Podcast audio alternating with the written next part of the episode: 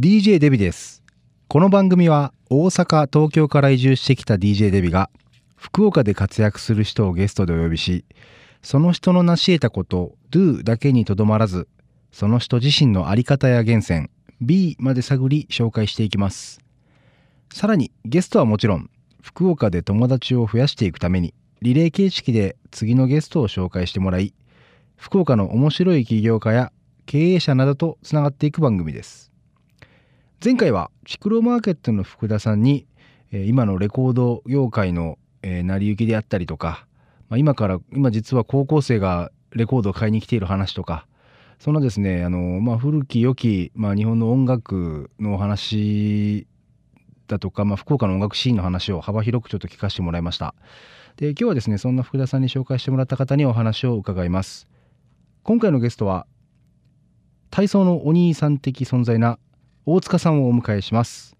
デザイン Your Own Being 最後までごゆっくりお付き合いください。DJ デビがお送りしています。デザイン Your Own Being 本日のゲストはライフィックス大塚貴文さんです。よろしくお願いします。よろしくお願いします。いやもう冒頭いきなりね体操のお兄さん的存在っていうふうに言わせてもらったんですけど、はい。もうすごい体操のお兄さん的存在ですよね。そうですか。いやもうありがとうございます。さっきも言いましたけどあの、はい。ラランドセルの CM 出てそうな感じはすごいありますよね。初めて言われましたけどね。本当ですか？いやもう顔もねこう爽やかやしもう体もバリッと締まってるし姿勢もピーンってねまさにピーンってなってますし。ありがとうございます。いや本当にえ今おいくつです？結構。えーっとですね、えー年はですね、40歳です。そうですよね、はい、で、まあ、早生まれなんで今年同級生とかみんな41歳になるんですけどね、はいはいはい。まあ、気がつけば40の台に乗りましたね。だからもう40歳に見えないですもんね。本当ですか、はい。あもうめちゃくちゃ嬉しいですねそれはね、はい。もう下手したら189ちゃうかなぐらいの。あまあこれラジオだから。皆さんしっかり想像していただいてですね。そうですね。はい。そうですね、はい。ということでまあそんな体操のお兄さん的大塚さんにですね、はい。今日はちょっといろいろお話をお伺いできればと思うんですが、はい。まあ、なぜそんなに体操のお兄さん的体をされてるのかも踏まえて、はい。今何屋さんですかっていうのをちょっとお聞きしたいんですけど、はい、えーそうですね。私はですねフィットネスとかスポーツまあ体を動かすこと運動とかですね、そういったもののお何でもやというふうにあの自己紹介ではよくあの話をさせてもらってます。なるほど、はい。フィットネスエクササイズ、はい。体のことはい。については何でも聞いてくれると、はいそうですね。はい、うん。主なそのまあ具体的な業務内容といいますか、はい。はあれですよね。もう基本ジムというか。そうですね。あのーまああの細々となんですけれども福岡市中央区の舞鶴のはいはい。2丁目にあります、あのービルの7階であのーまあ名前で言うとライフィックスフィットネススポーツスペースという、うん。まああのトレーニングまあ一般的にはトレーニングジムですね、うん。はい。えーそういったものをやらせていただいて、まあ、そこで皆さんのお体における心と体におけるうことをですねえー携わりながらさせてもらっていると。いうところと、まあ、先ほどデビさんにもちょっと自己紹介を兼ねてお話しさせてもらったんですけど水陸両用の人間なので、うん。えーまああのプールでの水泳の指導だったりとか、はい。エクササイズ指導なども含めて、まあ、水あの水と陸とおで、えーいろいろと皆さんの体のことを携わることをさせてもらってます。うん。はい陸の方は先ほどのジムという話なんですけど、はい。水の方はなはい。何かやられてるんですか、水の方はですね主にあの、まあ、大人から子供までの、まあ、水泳の指導ですね、うんうんうんはい、そういったのもしてますしあのマンツーマンでのお水泳指導ですね。やはり水泳っていうのは結構その技術的なところが大事で、うんうんうん。やっぱりあの正しくきれいにえー泳ぐようになるにはやはり基礎からしっかりと形を覚えていくっていうのが大事なんですね。うん。うん。なので、えーやっぱそういったのも含めて、えーマンツーマンでの指導から、まあ、グループの指導うん。などをさせてもらってますね。なるほど、はい、まあ、その辺、まあ、やられてるということなんですけども基本はメインはそのライフィックスフィットネスジムはいさんがメインでっていう感じなんですよね？そうですねあの基本的には、まあはい、そこで、えー皆さんのトレーニング指導をさせていただいているというような感じですね。うんはいまあそんなねこんなで実は私も体験入門させていただきましたけど、はい、ありがとうございます。もうねかなり最新の設備が整って 綺麗なこう空間で。で基本こうセミパーソナルスペースになるんですよね。そうですね。あのーまあ、ちょっとあの、まあ、弊社がというか私がやってるスタイルっていうのが、まあまあ、他にもああまりないスタイルかなと自分でも思ってるんですけれども、はい。まあ、少人数制で、うんうんうん。えーさせていただいているので、まあ、あの決められたあの時間にご利用していただく方が、まあ、最大3人までとうんうんいうふうにもう限定させてえーもらって、はい。はい、そしてあのお一人お一人の目的や目的目的や目標に沿ってですね個別のメニューをお作っていくとうん。いうふうなあ形で、えー最初にデビさんおっしゃったみたいに完全にマンツーマンのおパーソナルではないんですけれど、まあ、ほぼほぼそれに近い状態で、えーさせてもらいつつ、まあ、一つこれがうちあの私の売りでもあるんですけどもやはり皆さん目的目標って違うんですけれど、うんうん。やっぱり体を動かして、あのー体をまあ変えていきたい、うん。そしてまあ心もか、まあ、自然と変わっていくとうん。いうような方々が使うマシン道具は一緒なんだけど、えーあのい一緒なんですけどそのやってることはやっぱり違う。うん。10人十色ですから、うん。はい、メニューはやっぱり10人それぞれ違うと。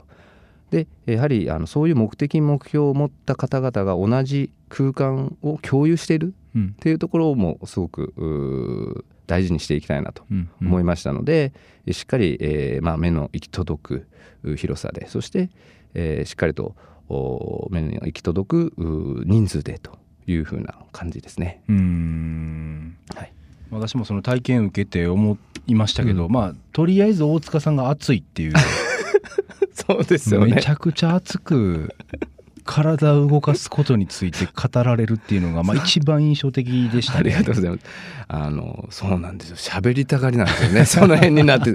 ついいろんなことをもう伝えたくなっちゃうからですね。でそれもね、なんでしょう大塚さんが知識を披露したいというよりはどちらかというとこう僕がこうこういう時ってどうなんですかっていう質問に対して、はい、もう精一杯こう僕のために伝えようっていうのが もうありがとうございますす。ごい熱く伝わってきたっていうのが、ありがとうございます。けどそれはねすごい僕、まあいろんなジムはい。行ったことあるんですけどやっぱ今までになかったあそうですか。うんそうですねトレーナーさんが熱いっていうのはしかも押し付けがましくない熱さ。あそうですか。のはあ嬉しいです。ごはい。ありがとうございます。よかったですけどねあ僕は。ありがとうございます。はい。でかつそのまあプラスでもう少しこう何でしょうそのまあいわゆる情熱もそうですし、いわゆる技術まあ、心技体でいうとまあ真のところは今の情熱だと思うんですけどその技のところもですねもう本当に分かりやすく今あなたの状態はこうでだからこういうことをやるんだよっていうのがもうなんかあのこうなんでしょうすごい高性能な機器を使いながらご説明いただいてストーンとこうやっぱあれも腹に落ちるんあーありがとうございます。なと思ったんですけど、あれななんでしたかあの機械なんかあの時計つけてあそうですね、あのーまあ、ここもまた、あのー私のおトレーニングスペースの,、まあ、あのあの得意とするところなんですけども、あのハートレートセンサーですね、うん。いわゆる心拍数を常に測定しながらその方の運動強度が今どういう状態なのか運動強度って、まあしかまあ、体で起きている状態ですよね。うんうんうんうん。それが今どういう状態なのかっていうのを常に私の方がこう把握しながらやっていくというようなスタイルですよね。なんでデビさんにもつけていただいたみたいに。つけましたね。そう。あの胸にね。胸に。はい。ちょっと初めねうん。つけ心地うんうんあんまり良くなかったんですけど、うん全然気にならなかったですね。最後は。はい。まあ当然あの私もあのおあれをつけてトレーニングしたりとか。今はもうちょっとラジオなんであれかもしれないけどもう時計これこれにそのハードレートセンサーがついてるので、はいはいはい。あれがいらない。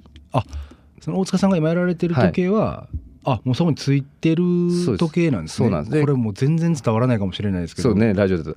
でえっと今タッチパネルなんですね時計が。そう緑の。時計が緑に光ってますね今でそれがこうかざすとあのもう心拍数が出てくるんですよ。あ腕でもう心拍数が測れる。そうですそうです。もう最近だから今出ましたけあど84って出ま84って。まあちょっとあの少し高いですね。ちょあっとラジオで喋って る。緊張してるから。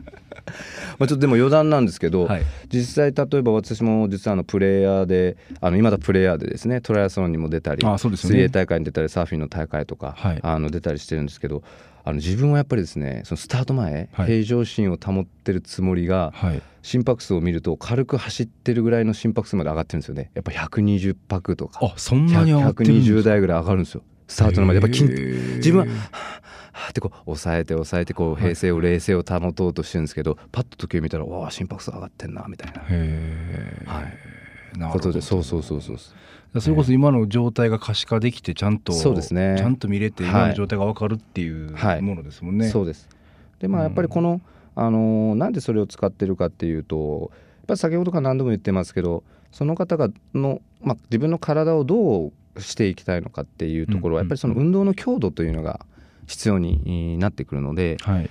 あのー感覚じゃなくてうん。具体的にうん。目に見えてもう本人も分かるようにそして、えーまあやはりこう例えば体を絞っていきたいとか、筋肉をつけていきたいとか逆にその、まあ、体力を上げていきたいとかってなったら、やっぱり心臓の鍛え方筋肉の鍛え方っていうのがやっぱり大事にうん。なってくるんで、まあ、そこにおいてはやっぱり必ずこの心拍数というのがやっぱり非常に重要になってくるんでそこをしっかりと見ながらあのトレーニングしてもらうというような感じですよね。はい、おのおののそのそれこそ目的に合わせて、はい。まあ、目的で今の現状があなたこういう体ですよっていうのも分かってもらって、はいでそのこの過程例えば目的に立てた例えば半年でいきましょうってなったらこの半年間こんな運動していきましょうねって具体的にもうプログラムも考えていただくっそういうことです。ていうスタイルそうですね。はい。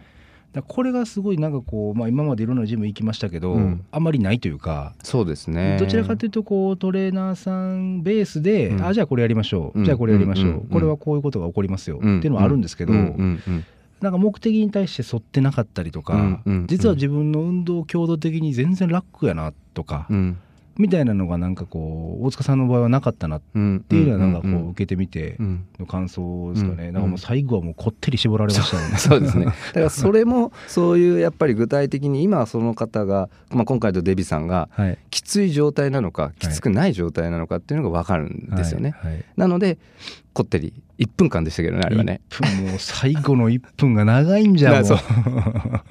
よく分かる。きつい時って長いですもんね。もう。本当に長かったんですけど、けどねあれでなんか今ねその自分的には、うん。あここまでできるんだもそうですし、うんうんうんうんやっぱあの終わった後のあのなんでしょうこう達成感もありますし、うん。いやなんかすごいこう気持ちよかったですし、そうですよね。はい。うんでだからねあれ限界超えてやりすぎちゃうとやっぱできないなって思うじゃないですか、はいそれがもう本当にギリギリのところにこう、んんうんそうですそうです。ラインを置いてもらったっていうはい感覚があって、はいあこれはちょっと頑張りたいなっていう、なんか感じに僕はなりましたね。ありがとうございます。もう引っ張り上げるというかですね。はいうんそうそうそうそう。そんな大塚さんもあれですよねご自身で、うんトライアスロンもね先ほどおっしゃってましたけどはい。されてるんですもんね。そうなんですよ。あのやってますね。まあまだトライアスロンを始めたのは本当まだまだで2012年からですね本格的に。そんなもんなんですね。そうなんです。まだ始めたのはもっとやられてるとそうなんですよ。まだままだなんですけれどもあのまあそんな私がまさかまさか今度7月の2日にですねそうですよね。福岡で福岡市初のはい。あの行動を使った福岡トライアスロン2017を、お開催するような ことになるとはもう本当それがすごいですよはい。ねまあ、その話をするとですね本当あれですけど、まあ、トライアスロンの話をすると、まあ、実は私あの、まあ、3つの時からずっと水泳やっててですね、うんうん。で、まあ、今でも水泳もやってるんですけれど、まあ、はい。さっき言ったみたいに、あのー私もやっぱりトライアスロンの魅力っていうのに2011年に、はい。あのー引き込まれて、はいはい。で2012年から本格的にトライアスロンを始めて、まあ、まさか始めた時はですねその数年後にはい。自らはい。福岡市初となる大会をやるとは思ってはなかったですけども、まあ、あの先ほど言ったみたいに7月2日にですね、はい。あのー東区の、おはいはい。ですね斎藤崎大竹鹿の島あー一帯ですね、うんうんあのー国営公園があると思う、まあ、ご存知の方も多いと思いますけど海の中道のうん。海浜公園を中心に、うんうん。えー鹿の島まああの普段泳げない外海ですよね、うん。国立国営公園の外側にある外海を泳ぎそして鹿の島方面に自転車で走りうん。で、えー公園の中を今度はランニングすると、うんまあ、うん。あの鹿の島方面に走るのは自転車ですね。うん。で、えー最後はランニングは公園の中で行うという、うん泳ぐ自転車を漕ぐ走るという3つのスポーツをですね、続けて行うトライアスロンのうん大会を開催いたします。なるほど、はい。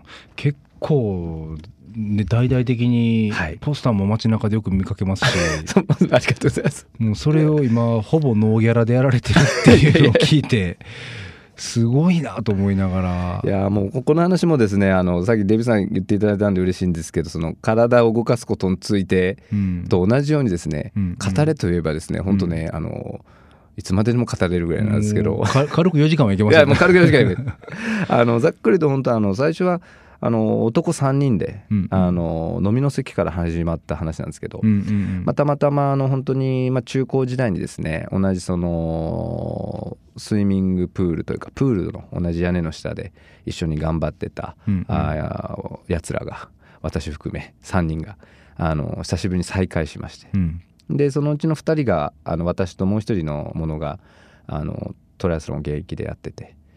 で九州で福岡だけなんだよねってトライアスロンの大会自体がないのはっていう話になって、でそしたらやれたらいいねっていうのがきっかけで、まあ、それからいろんなことがあって皆様の支えと応援があり、えー気があの気が付くと3年が経ち、うん。そしてまあ残りもう本当1ヶ月になるんですけどもうあ1ヶ月これもうあと半月かこの放送がある時はですねですね。半月になるんですけどもいよいよというところまで来ておりますね。はい。いわあけどなんか楽しみ。僕ねお会いしたの最近ですけど、はい。その背景とかお聞かせいただいた時になんかやっぱりこうすごい応援したいなと思いましたし、ありがとうございます。なんか僕も自分ごとになってきたというか、うんうんうん応援行きたいなっていうのがあるのでなんかこの巻き込み力っていうのが多分その3人からこそうですね。うわーっとこう広がって今があるんだろうなっていうのを勝手にね想像してたんですけど。ありがとうございます。ねまあ、そろそろですねあの、はい。まあ要はプロジェクトということで今うん。大塚さんが何してるのかっていうところを、まあ聞かせていただいたんですが、まあ、はいもっともっと話したいんですけど、うん一方でですね、うん。まあそのじゃあなんで今そんなことをしているのか、うん。まあ、要はトリガうんーっていうところをですね、うん。ちょっとぜひお聞かせいただきたいなと思ってまして、はい。今まあ会社の代表として、ライフィックスさはい。んやられていて、はい。でまあそうやってこうトライアスロンの大会も、うんね運営されてっていう、まあ、2つの顔を持ちながら、はい。まあ、水泳も教えられてみたいな、はい。もう本当に休みなくいろいろ頑張られてると思うんですけどその体にまつわることにコミットして、うん。ここまでこう、うん。まあ、商売にしてうん。やりきってらっしゃるのって、うん。なん。かこう何があったのかなっていうのがちょっと気になってましてですね。そうですよね。あのねえ本当ですよね。本当そう思いますよね、あのもうそうまあ実際さっき言ったこと言いますよ、まあ、3つからずっと水泳をやってて、はいまあ、大学まであの水泳競技としてさせていただいてて。うんうん。まあ実を言うとあのもうそこまでやったんでもう最後の大学の全国大会が終わってから、まあ、いわゆる引退してから。うんうんうん。実はあの全く違うまあ卒業しても全く違う仕事に就いたわけですね3年間は。うん。何されてたんですか、あのいわゆる小売業、まあ、物販販売とか。まあもともとその身につけるまあ今も好きですけど身につけるものとか、まあはい。はいインあのインテリアとか家具とかが好きだったので、あのまあ最初は洋服の販売をししてで、はい。その後あの雑貨屋さんですね。あのに勤めをさせてもらってたんですけれど、はい。25の時にまあちょうどそのまああのそれこそトライアスロンの話しました。東区に、まあ、大きなフィットネスジムができると。うんうん。で、まあ、たまたまそこに僕の幼なじみというか友人があの勤めるという話を聞いて、まあ、それもたまたまだったんですけど。はい。でその友人にあのまあスタッフとか募集してないの？という 一言がうん。あのきっかけであじゃあ聞いてみるねっていうところで、えー面接を受けさせていただいて、うんうんうんでまあその時も、まあ、25でもありますしこのままその自分の今やってるまあ接客業販売業というのを続けていくのか、まあ、それとも自分が3つからやってきて大学までやってその体を動かすうん。ということ、今度はこうプレイヤーとしてじゃなくて、まあ、教えることもやってたんですけどそれを本格的に職業として教えるっていくっていうのをすごくまあ悩んだんですね。どっちも、販売業っていうのも大好きでしたしだからすごく悩んだんですけど、あのーまあ、せっかくだったらその自分が十何年まずやってきたことを、うん。まあ、活かせないかなっていうのがきっかけででうん25からあのこの業界といいますかフィットネスとかスポーツに携わる仕事について、えー、ついてます。で、うん。まああのー、そうですね。もうそれこそ、まあ、いろんな経験本当させていただいてで、まあ、気が付くとあの2年前ですけども2015年にその福岡市の舞鶴の方に自分のそういったトレーニングスペースを立ち上げたというふうになるんですけどね。うん、なるほど、うん、まあ、そうなんですよ。でそれもそうですねあのそれも2013年にですねやっぱりあの突然だったんですけどね、はい、あのまあその時は当然自分のそのジムとかは持ってなかったんですけど、はい、まあ、お世話になっているフィットネスジムさんのあの休館日の日に、はい、はい、あの夕日がそのジムをポーンと照らして、うんうん、でそれをちょっと、まあ、階段の踊り目みたいなとこあったんですけどそこからそのジムをこうパッと見た時に光がパーンと入って、なんか瞬間的に頭の中に、うん、あなんかやっぱこん自分であの皆さんがこういった体を動かす場所を作りたいっていうのがスッと入ってきたんですよ。はい、でそこからですねあのもうあのでやはりそのやっぱり大きいスポーツジムでできないこと、うん、で、そして、まあ、最初の話に戻るかもしれないですけどマンツーマンでのジムでできないことをなんか探していったというよりもなんかまあそういった経験をさせていただく中で、えー、今のスタイルが自分の中でこう自然とできてきたというかですね、うんうんうん。うん、やっぱりあの大きいジムとかになるとうんやっぱりもちろん私もいろいろ携わらせてもらってるんでよくわかるんですけどなかなかこう目が行き届かない時ってやっぱりあるんですよね。はい、うん、でそうするとこう気が付くと皆さんその最初はやはり勢いようとさあ頑張るぞと言って、まあ、ジムにご入会されていただいてで頑張るんですけども気が付くと例えば体を絞りたい筋肉をつけたいけどまず何をしていいかわからない、うん、でなんとなくやってる、うん、教えてもらう人もいないと。いうようなあのところもあったりとかしてやっぱり気が付くと3ヶ月半年するとやっぱりどうしてもやめてしまうとか、というのもまあ見てきましたし、うん、うん、かといってじゃあ本当にこうマンツーマンももちろんやりますしできるんですけどももう本当に1対1でという魅力もあるんですけれど、まあ、先ほどちょこっと言いましたけどその目的目標が違う方が同じ空間の中で、まあ、その本質的なところをこう共有しながらするところにしたいなとやっぱり思ったのであの少人数制のジムというところにこう考えがこうだいぶこうさ、まあ、まとまっていったというかですね。はい、それで今のスタイルにこう少しずつはい、なっていった感じですね。その、ちなみに一回大学出て、うん、で一回まあ違う世界に入ってるわけですか、はいはい、これは何なんですか、うん、なん。かあのやはりまあ自分がその販売、まあ、洋服が好きだったりとか雑貨が好きだったりとかやっぱりそういう身の回りのもの身につけるものとかが、まあ、アクセサリーとかも含めですね、うん、まあ、好きだったんですよねずっと学生の時から。うんうんうん、でそういう仕事にやっぱ憧れをすごく持っててたのが一つとあとあのもうさっきも言ったみたいにもうもういいやと。まああのいうところですよね。だからもううんなるほど、はい、もうじゃあもう3歳からずっとやってきて、でもうまあ大学でもまあね、はい、それこそ日本ね代表される大会に出られて、はい、で終わって、はい、なんかこう燃え尽き症候群じゃないですけどそうですね。があったわけですね、ありましたね。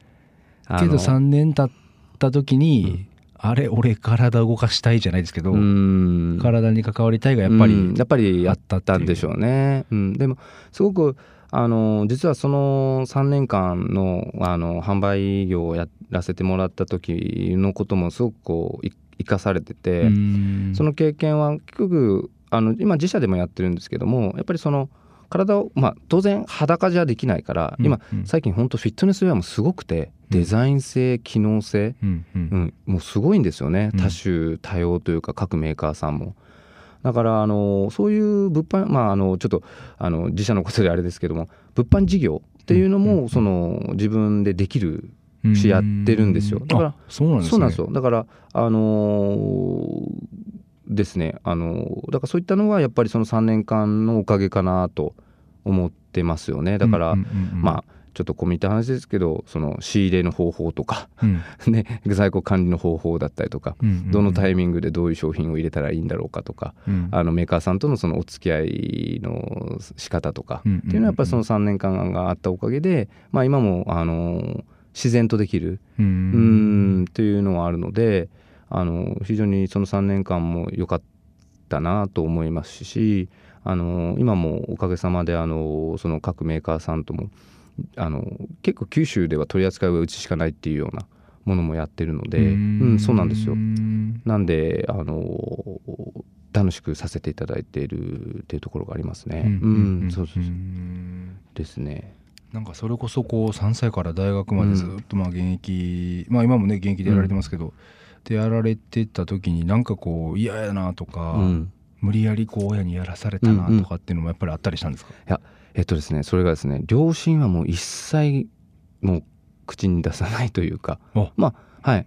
あのーまあもちろんその関心がないわけじゃないですけども、うんうんうん。まあそれこそ笑い話で僕の最後のあの全日本学生選手権って言ってうん。大学の全国大会があるんですけど、あの遅刻してきましたからね。あご両親。レースが終わってきましたからね。ご両親。まあでもたまたまあのそれはまあ2種目出れて個人で、はい。で1種目目の初初日に遅れてきたんで、まあ、はい2日目はですね、はい。はい無事に私のそのあの学生最後の大会は見ていただけたみ見てもらえたんですけど両親にも。はい。はいまあそんなか笑い 笑い話になる程度の。まあもちろん応援あの小さい時からねよく応援とか来てくれてましたし、うんあのただ両親からその無理やりとかそういったことはやっぱりなくて。うん。うん。まあただあれですよ。やっぱ厳しかったですよ。中高時代は。そうですよね、はい。まあ、もちろん大学も違った意味で厳しさがあって、まあ、うん。だから今自分が入れるかなとやっぱ思いますから、ううんあの本当そのおかげはありますよね。うん水泳やってなかったら多分今の仕事にもついてないでしょうし。う、んでうんうん、そうですね。はうい、んなるほどな。まあけどやっぱこう自分でっていうのが僕結構意外というか、うん。そのちっちゃい頃からやる方って、はい。大体こう親の勧めとか、やめたいって言うけど、うん。親が厳しくて、うん。もうそんな根性なしはあかんみたいなんで、親御さんがこう無理やりやらすみたいな、うん。でまあなんかこう惰性でうん。やってって大学までやったけどやっぱりもういいかな、みたいなのがなんか印象的だったんですけど、うん。印象的がそういうイメージがあるんですけど、うん。やっぱそのまあね違う業界に行かれて3年後戻るっていう多分ここのなんかパワーってやっぱりもともと好きでずっとやってたっていうのが、やっぱりずっとくすぶってまた爆発したのがそのお友達に聞いてしまうというか、うんうん。もうなんか自然に聞いちゃってる大塚さんなんだろうなみたいな、そうですね。だから本当になんか生まれ持った天職じゃないですけど、うん。体を動かすことで自分を整えるっていうのがもうなんかもう染みついてらっしゃるんだろうなっていう。ん。まあ本当そうかも。しそうかもってそうなんでしょううね。ん。うん、もうだからまだまあまあ本当40人生半ばかもしれないですけど、うんうんほとんどだから体を動かして、そうですよね それに携わることばっかりやってますよね。だから初めの生まれてから0歳と3歳までの3年とと22歳から25歳までの3年の6年間だけですよね動かしてないのそうそうそうそうそう。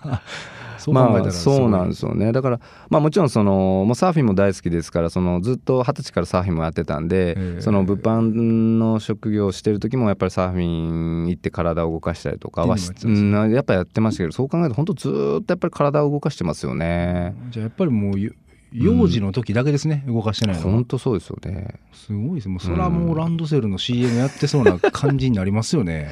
本当ですね。そうなんかこう考えるとですね。はいうん。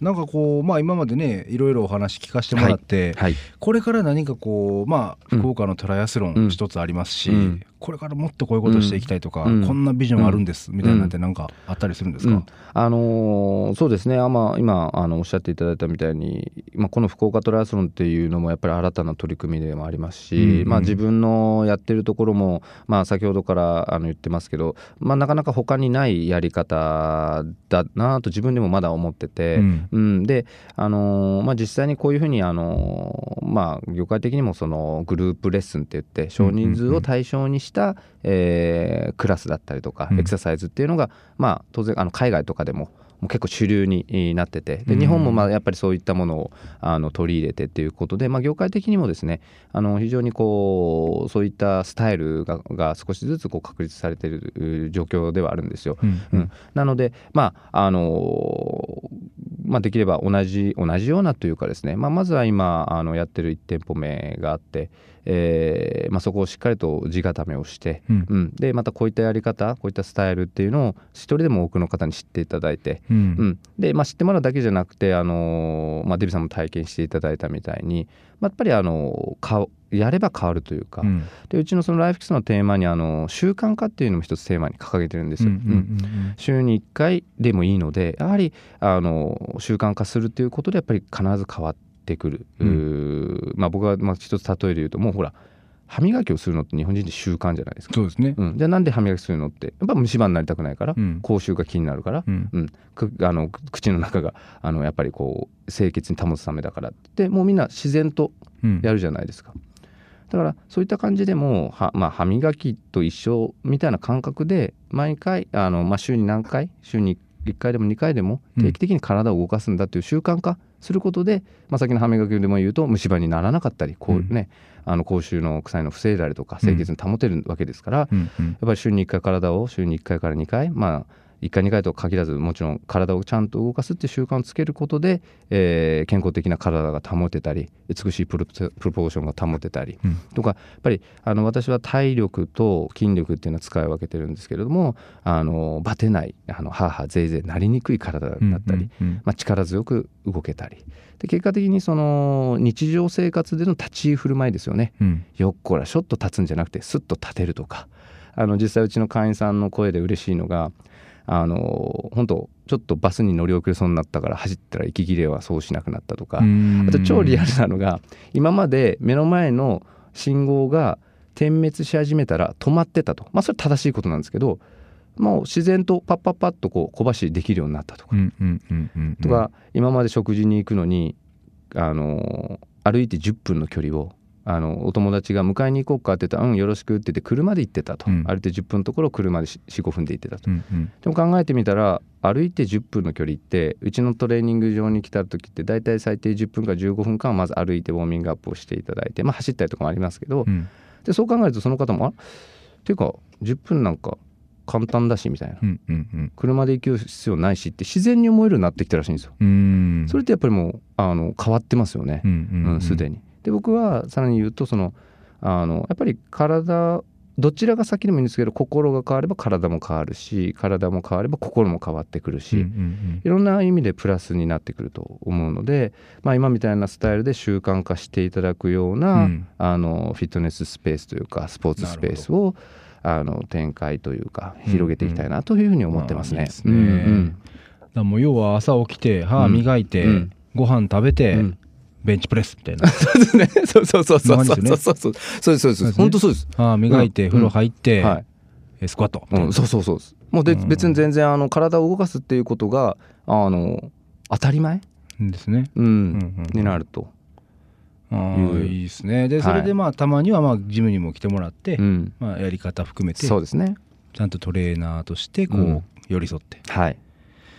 習慣化これが一番ねあそうですね。の難しいですけどね、うん。だからそれがこう成し得るようなビジョンというか、うん。まあねあのライフィックスさんのこうスタジオっていうのは、まあ、本当にいいと思います。し僕はあのね何よりもね、まあ、このタイミングでこんなん言うとあれなんですけど、あの安すぎるなって思うぐらいの値段設定なんですよね。そうですね。本当に、はい。普通ってこう、まあ、それこそね今 CM でね、うん。出てるような、うんあのまあパーソナルトレーニングってうん。もう2ヶ月うん。十万みたいなうん。うん。じゃないですか。はい。でまあ僕も初めお話聞いて、うん。まあ1ヶ月まあ最低でも56万なんだろうなっていう感覚はあったんですけど、うん。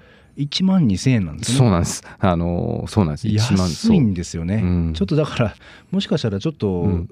なんでしょう。体が元気すぎるがゆえに、なんかこう労働力のパワーがありすぎて、なんかお金の計算ちょっとできてないんちゃうかなっていう大丈夫かなってちょっと思ったんですけど、いや本当安いですね。ねいやそう言っていただけるとまあ嬉しいですよね。いや本当に。だから僕はあの、うんもう入ろうと思ってますうん。あありがとうございます、はい。本当ね。もうしっかりサポートさせてもらいますからね。ね。で半年後の大阪マラソンはそうですよ。まあ今エントリー中ですけど、はい。もし受かれば、はい。サブ4をねそうですよ。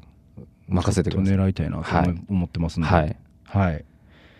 ということでちょっとねお時間も来ましたんで、はいといろいろ大塚さん、まあ、何やられてきたのかと、まあ、どんな思いでやられてたのかみたいなところを、まあ、まだ全部じゃなくてね、うん。軽くですけどいろいろ聞かせてもらってやっぱりこう、まあ、大塚さん自身がですねまあ、そもそもこう体を動かすことによって自分をこう整えてらっしゃるんだなっていうのがやっぱり一番印象的だったし、だからこそこう僕と初めてお会いしていろいろ体のことを語る時のあの情熱が 生まれるんだろうなっていう、でまあそれが本当に伝播して、トライアスロンの大会を開けるってこれ本当すごいことだと思うんですけど、うん。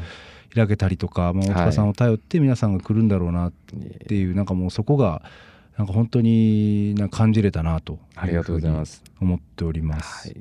ありがとうございましたとんでもございません。ありがとうございます。はい、では最後にですね「えー、と Who am I?」のコーナーに行きたいと思います。とこの番組でゲストの皆様に毎回お伺いしております自分は何者であるかというのをですね私の合図の後にお答えください。はい、はい、それではいきます。大塚貴文とはパーン。人の人生を変える人ですなるほど。はい。人の人生を変える。はい。これはどういうことですか？あのまあ私の理念でもあるんですけどはい。あの人生が変わることを伝えたいというのを理念に掲げてさせてもらってるんですけど、はいはいあの本当私はその体を動かして、えー、と本当心も体をもう変わっていく人たちをたくさんあの見てまして、まあ、その中でも過去あの知り合った方などは、まあ、人工透析をされてて、うんうん。で、えー思うようにその体を本来ではあまりこう動かせない状態ではあるんですけども、一生懸命その体を動かすことをうん。されてると。いう方がもう毎日体を動かされてたんですね。うんうん。うん。そしたら、あのーある日突然、あの1週間ポンと来なくなったかって心配してたら、うん1週間後に現れたと思ったら、うんうん。あのー足が痛かった原因は血管が詰まっとった場合って、うんうん。博多弁でですね、うんうん。ところが医者がびっくりしたんやけどその詰まっとった脇から毛細血管が生えてきとったげなって、うん。うん、だけんあの人間の体じゃすごいねとかっていう話とか聞くわけですよ。なるほど。おかげでそので毛細血管と血管がつながってなんとかあの血管が潰れんで済んどった場合とか、まあでもそこちょっとあのねバイパス通しても元気になってきたけんとか、やっぱりその体を動かすっていうことでやっぱりそのその本人のか体の中ってやっぱすごいなと。思うんですよね。あの体を動かすっていうことでいろんな意味でも本当に体も変わりますし心も変わってくる、ってなるとやはり本当私はこの職業っていうのは本当人の人生を変えていくんだなと、うん。でそういう職業につけてることがもうやはり本当幸せなことだなと、はい。思いますね。なるほど、はい。いやまあけど本当にそうですよね。体をこう変える決意をして変えるとやっぱり心も変わってきて自信を持てるようになってでそれがまたいいサイクルになってまた何か頑張ろうとしてですね。うん。でまあ、人間本来の健康を取り戻すというか、うん。心と体の健康がこう取り戻ってきて、うん。もう本当に人生変わっていくっていう、うん。なんかそんなシナリオはなんか今話を聞いててそうだよねっていう、なんかそんな感じはやっぱあるので、うん。もう人生を変える人っていうのはなんかすごい大きいこと言ってそうで本当にそうだなっていう感じですよね。本当ですよね。ちょっとね、えー責任重大ですよね考えてみるとね。僕もちょっとお願いしますね。はい、まあ、ぜひお任せください。はい。ということであの DJ デビがナビゲートしてきましたデザイン用オンビーイングなんですがえっと毎回ですねゲストの方から次のゲストの方をご紹介いただいております今回大塚さんご紹介いただけるゲストの方はどんな方でしょはい、えーデジタルハリウッドの、はい。お福岡校の校長をしてます高橋さんを、う高橋さん。はい、紹介したいと思います。デジタルハデジタルハリウッドっていうのは専門学校ですよね？そうですね。あの映像関係だったりとか、あのそういったそういったあのアート的な、うん。あの専門学校になると思うんですけども、そうですよね。はい、そこの校長をやってます。高橋さんは、はい。えっとご関係としては、はい。どういうところで、はい、あの実は彼とはですねあの大学4年間うん。あの同じ水泳部でおまのか同じ釜の飯を食ったなるほど。ね、はい、仲間でして、うん。まあ、今でもあの非常に、まあ、そその時代のうん。友人たち、まあ、先輩後輩たちっていうのは非常にこうつながりが深くてですね、はい。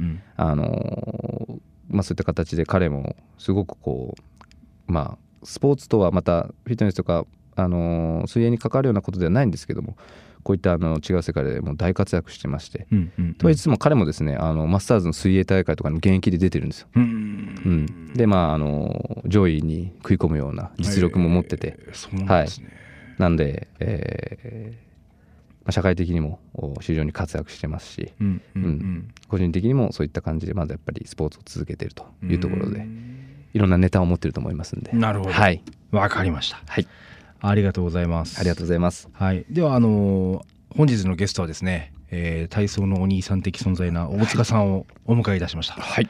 本日はありがとうございました。ありがとうございました。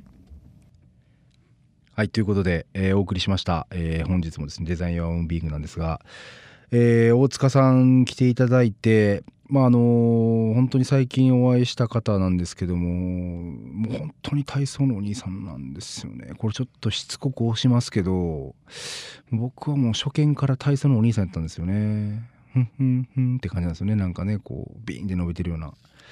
で、まあ、お話を聞いてて、あの結構世の中のなんでしょう精神論が横行してると僕は思ってるんですけどなんか頑張ればできるとか何かこうなんでしょうね。こう自分の心技体のこう真のところとか義のところって結構、まあ、特に義のところとかってこう世の中的には注目されがちだと思うんですけどやっぱりこう体ももちろん自分であってその体が言ってることって実はこう無視しがちというかでみんなちょっとまあ暴飲暴食をしたりとかなんか病気になったりとかで心も病んでってみたいな。でやっぱつながってるもんがあると思うんですけどやっぱこう大塚さんは体からアプローチをしててやっぱりこう自分を整える。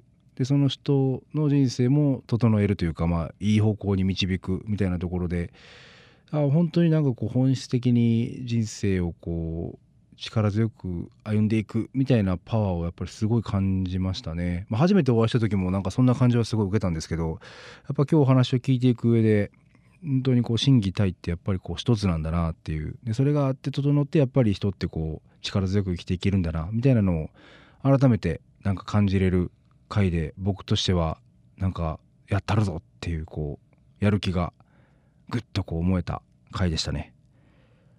ということでナビゲートは DJ デビューでした。